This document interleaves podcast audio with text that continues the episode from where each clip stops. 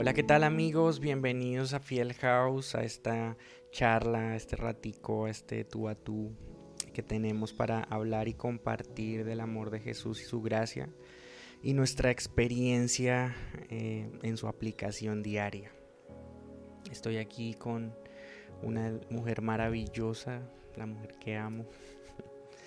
Y ayer acabamos de salir de un evento de mujeres llamado Suelta el Control, del cual ella fue eh, la organizadora y como la gestora de todo el, evento. ¿Cierto, amor? Cierto. Hola a todos, eh, qué bueno encontrarlos por aquí. Eh, vamos a iniciar con esta versión audible, llamo yo. Esperamos que la disfruten al máximo, que de verdad sea para enriquecerlos a ustedes en todos los aspectos de su vida, así que bienvenidos todos. Háblame de cómo inició la idea de hacer el evento de ayer, el Suelta el Control. Pues bueno, digamos que por el hecho de ser mujer, eh, eso permite que más mujeres se acerquen a mí y tal vez quieran saber em, ciertas cosas de su vida que son muy difíciles de llevar. Y pues eh, indiscutiblemente creo que fue algo que Dios también puso en mi corazón acerca de, de las luchas que tenemos nosotras como las mujeres. Y creo que una de las más grandes que enfrentamos es querer siempre tener el control y no soltar las cosas que, que evidentemente nos lastiman. ¿sí? Y, y lo mencionaba ya eh, varias veces porque hoy está muy de moda esa palabra soltar. Y cada vez que estamos en una lucha con algo, nos dicen suéltalo, déjalo ir, pero nunca nos enseñan cómo hacerlo. ¿sí? Y tal vez la psicología y bueno, la ciencia tiene sus métodos, pero nosotros conocemos al mejor de todos, a nuestro creador y se llama Jesús. Y definitivamente si nosotros no entregamos este tipo de cargas en sus manos, si no lo soltamos en Él, que son las mejores manos, creo yo, pues esto se va a volver, un círculo vicioso y nunca va a terminar. Entonces por eso nació como esta charla y pues eh, creo que todas las mujeres nos sentimos identificadas con eso. Sí, y el evento fue todo un éxito. debo decir que hacía mucho no sentía el espíritu de comunidad tan fuerte como, como estuvo ayer. Pues bueno, yo estuve solamente un rato en el momento de, de la música y después salí con los demás hombres, pero, pero las que se quedaron ahí definitivamente se veía que se reían, que cantaron, que lloraron. lloraron. Se tomaron eh, una sangría, también algunas tomaron café, torta, de todo. Eso fue impresionantemente bueno y pues eh, supongo que ya hoy después de, de varias horas ya después de descansar y todo, ¿tienes algún testimonio de las mujeres que te han dicho las chicas cómo ha sido la, el recibimiento después del evento? Sí, claro, creo que la, el resultado fue muy positivo. De hecho, la mayoría ni siquiera esperaron que se terminara, sino estaban como manifestándome como un agradecimiento y, y pues como eh, su alegría por haber participado de esto. Creo que para todas era, era nuevo y pues era la idea. De hecho, pues para mí personalmente también fue una experiencia nueva. Pero lo más lindo que me pareció es que pudimos eh, tener un tiempo con Jesús. Sí, realmente su presencia puede decir que nos acompañó, estuvo todo el tiempo ahí con nosotros y eso fue demasiado lindo porque porque todas sentimos que nuestro corazón salió lleno, o sea, las que llegamos no fuimos las mismas que salimos y eso para mí es muy es muy reconfortante. Sí, bueno, tal vez la gente no sabe, pero este evento de mujeres llega después de una temporada bastante compleja para Fiel House aquí en Villavicencio. Em, hemos tenido un último mes o unos últimos meses eh, de bastante incertidumbre por el tema del lugar, el auditorio en el que nos estábamos reuniendo ya no, ya no vamos a estar ahí, ocurrieron diferentes cosas y, y eso de cierta manera digamos que caló en nuestro ánimo, eh, la gente también lo notó y también la asistencia a las reuniones eh, venía bajando. Y digamos que nos sentíamos como una como una barca en medio de un océano tormentoso, como que no sabíamos para dónde iba a tirar el viento, hacia dónde hacer contrapeso, cuál iba a ser el siguiente paso. Y definitivamente fue dejar que Dios como que nos guiara en esto de hacer el evento fuera de un lugar eh, de reunión, fuera de un auditorio, de una iglesia convencional y hacerlo dentro de un café. Y funcionó, o a mi parecer funcionó. Sí, funcionó mucho. Esta mañana me levanté pensando en precisamente en eso, en, en las promesas que Dios ha hecho a nuestras vidas, amor, con respecto al tema de la iglesia y cómo eh, a pesar de que nosotros a veces no somos eh, fieles en cumplir esa promesa con diligencia todo el tiempo, el 100% del tiempo, Dios sigue cumpliendo su palabra. Dios sigue siendo fiel, Dios sigue dándonos un camino, mostrándonos una senda a la que seguir. Y estaba pensando en eso y me puse a estudiar eh, un pasaje que está en el libro de Hechos. Quiero hablar de eso rápidamente, como ya entrando en la reflexión de hoy, y es, es que un día Pablo estuvo frente al rey Agripa II. A Pablo se le acusaba de estar difundiendo noticias falsas o un evangelio falso diferente al, a la religión judaica del momento. Y eso los tenía a todos muy alarmados. Entonces escalaron el problema hasta el rey para que él fuera el que lo juzgara. Eso lo hacían, era muy común que lo hicieran los, los fariseos, ya que ellos tenían su acceso a las altas esferas para pedir ese tipo de favores.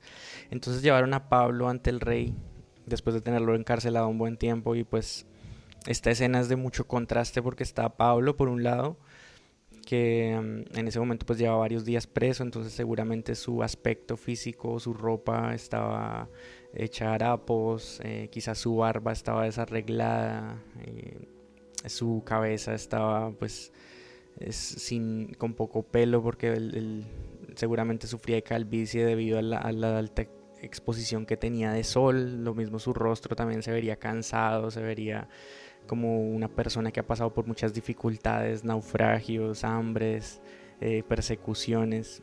Y del otro lado está el rey, que era completamente opuesto. El rey era una persona que estaba vestida con el mejor eh, ropaje, con lino fino, púrpura, brillante, sin una sola arruga, sin una sola mancha. Digamos que ese contraste eh, me, me hace pensar en que ¿Qué palabras diría yo si estuviera en esa situación, si tuviera que ser juzgado por algo que hice y, delante de alguien al que no le causo empatía porque no nos parecemos en nada?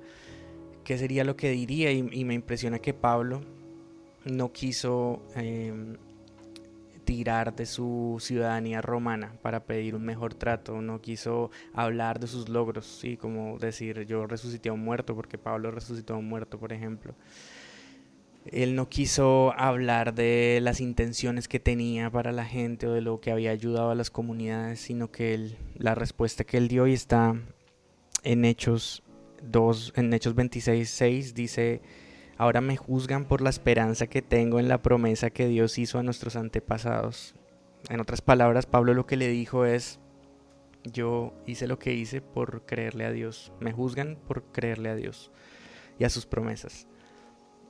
Y eso me parece bastante valiente de parte de Pablo, el anteceder las promesas de Dios ante cualquier situación y cuántas veces nosotros pasamos por situaciones difíciles y de pronto olvidamos rápidamente qué fue lo que nos llevó a estar ahí, eh, desde dónde nos ha acompañado el Señor y cuál fue su instrucción en el proceso, porque a veces, y lo digo también por el tema de la iglesia, a veces creemos que por estar haciendo lo que Dios nos dice que hagamos no vamos a sufrir tempestades o necesidades o, cosas difíciles o que las promesas van a llegar prácticamente solas, el cumplimiento de las promesas va a llegar solo y van a ser solo risas y bendiciones cuando realmente hay todo un camino que también trae espinas, lágrimas, eh, quebranto, espera y un montón de cosas.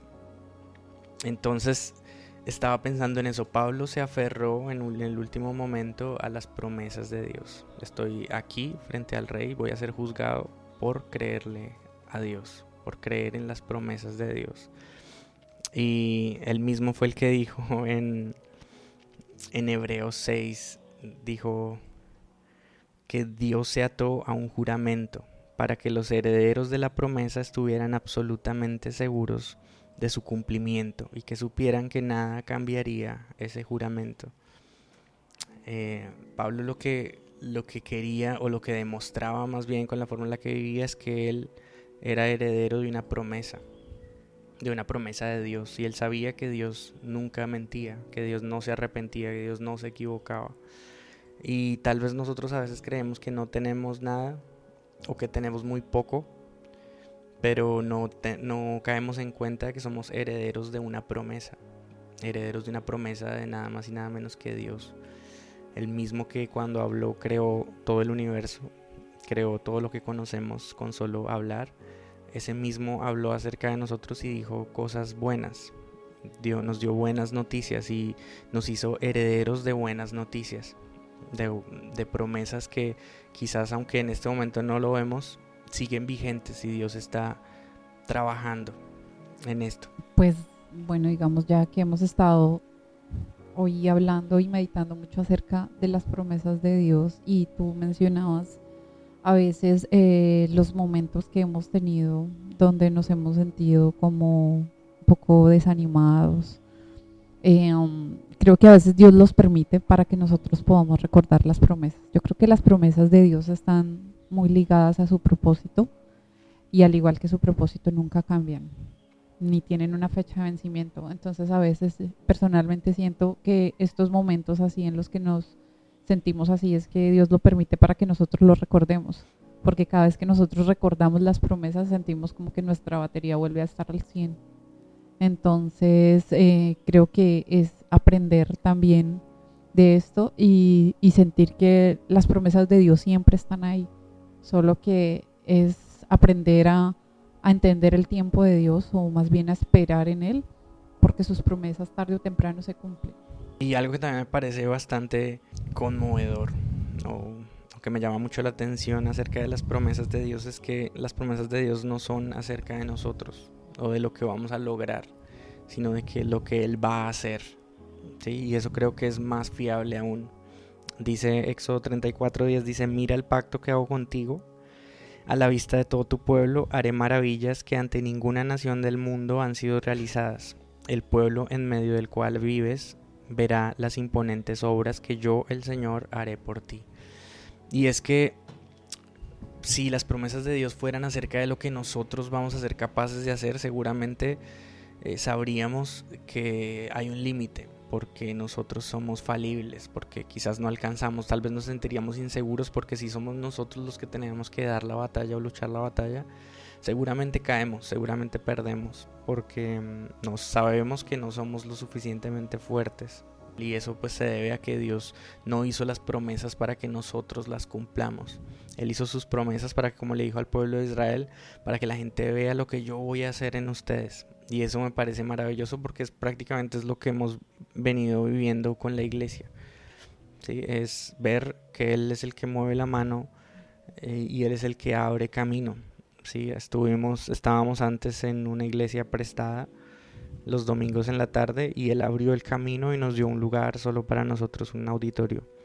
Y luego de eso se acabó el tema eh, de, nuestra estadía en ese lugar y Dios abrió el camino para seguir haciendo la iglesia de una manera diferente. O sea, Él sigue haciendo obras maravillosas y no, no podríamos jactarnos nosotros de decir es que es por nuestra astucia o son nuestros contactos o es es lo que tanto hemos trabajado, sino realmente solamente podemos mirar al cielo y decir es, es lo que ha hecho el Señor con nosotros acá en Villavicencio. Y es muy lindo ver que, que a veces nosotros, nuestra fe indiscutiblemente desfallece, se, disminuye, pero es muy lindo saber cómo el Señor abre el camino y permite que nuestra fe, como decía ahorita, es como una batería y a veces llega hasta el 0%, pero cuando vemos cuando el Señor abre así el camino de maneras que nosotros no pensamos o de maneras como tan extrañas,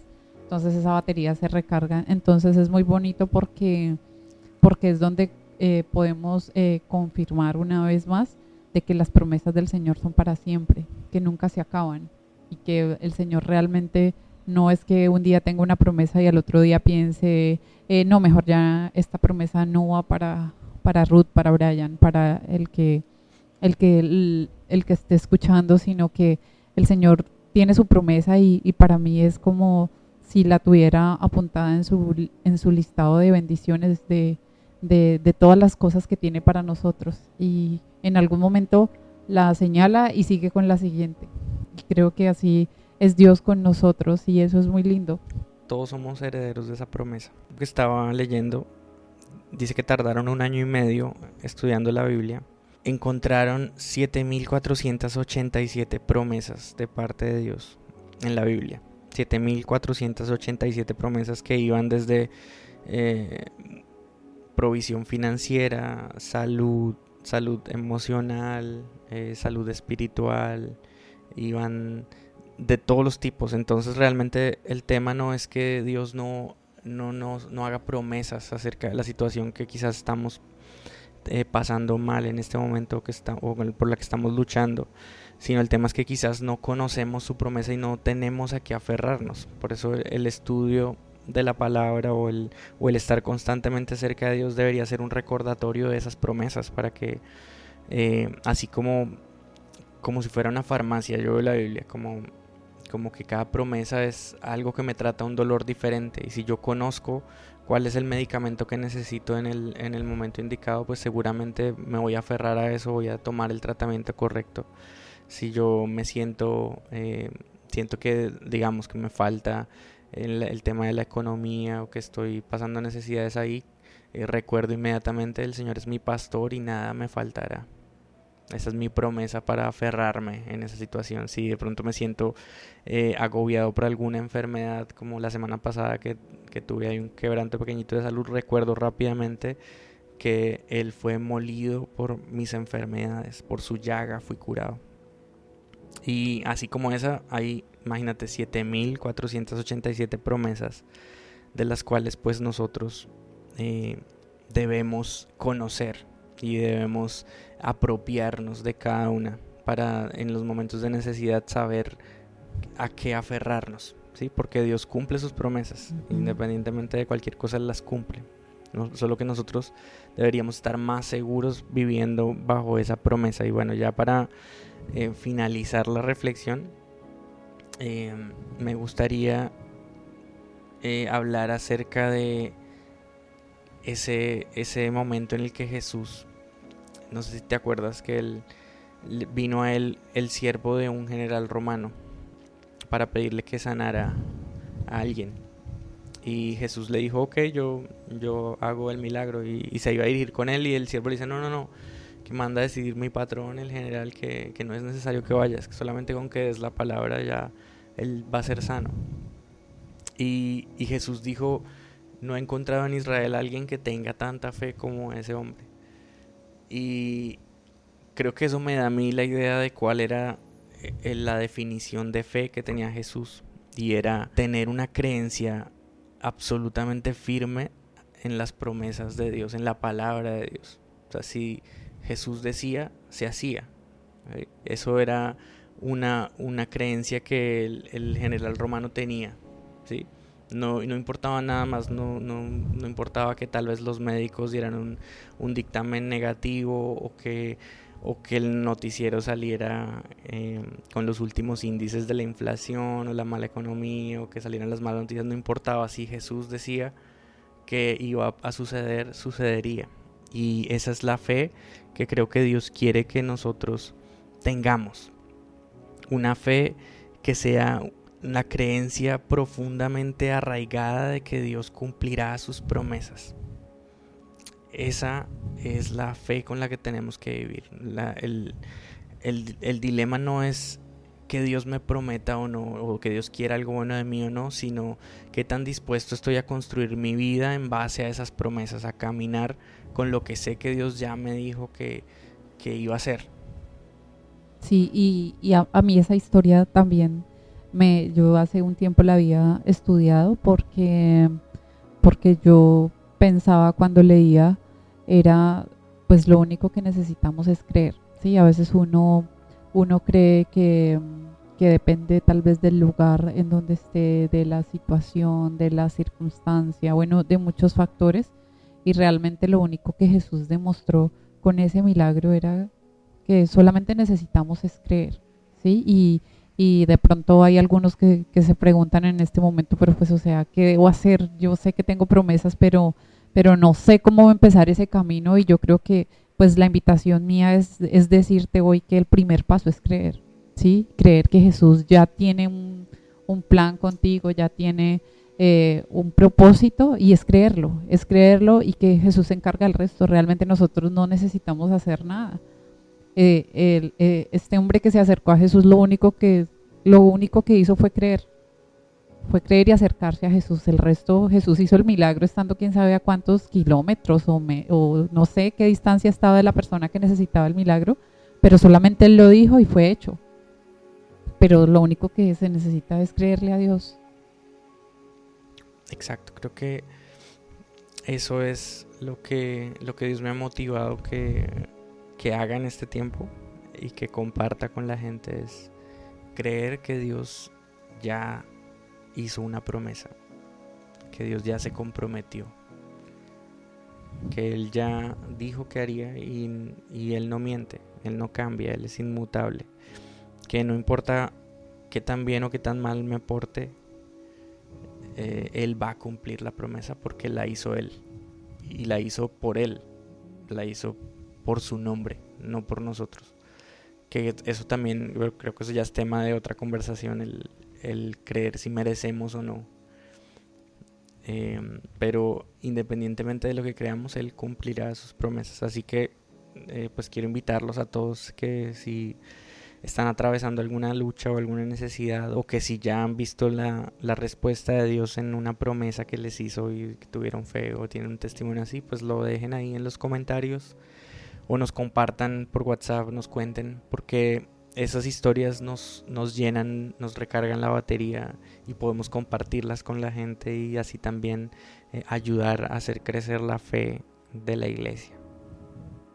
Sí, así es. Entonces, pues la invitación, este es nuestro primer podcast eh, de Fiel House, así que mm, por favor, escúchenlo, déjenos sus comentarios, qué temas les gustaría que habláramos y sobre todo la invitación es para las mujeres. Eh, este no fue el último es el primero de muchos que habrán, así que sí me gustaría mucho saber qué quisieran que, estudiáramos, que aprendiéramos. Si tienes dudas sobre algunas cosas y quieres saber Dios qué piensa de eso, pues eh, tenemos una herramienta muy, muy útil que es nuestra guía para, para la vida y se llama la Biblia. Entonces, es, háganos saber qué quieren escuchar y pues estamos para eso. Así que los esperamos conectados todos.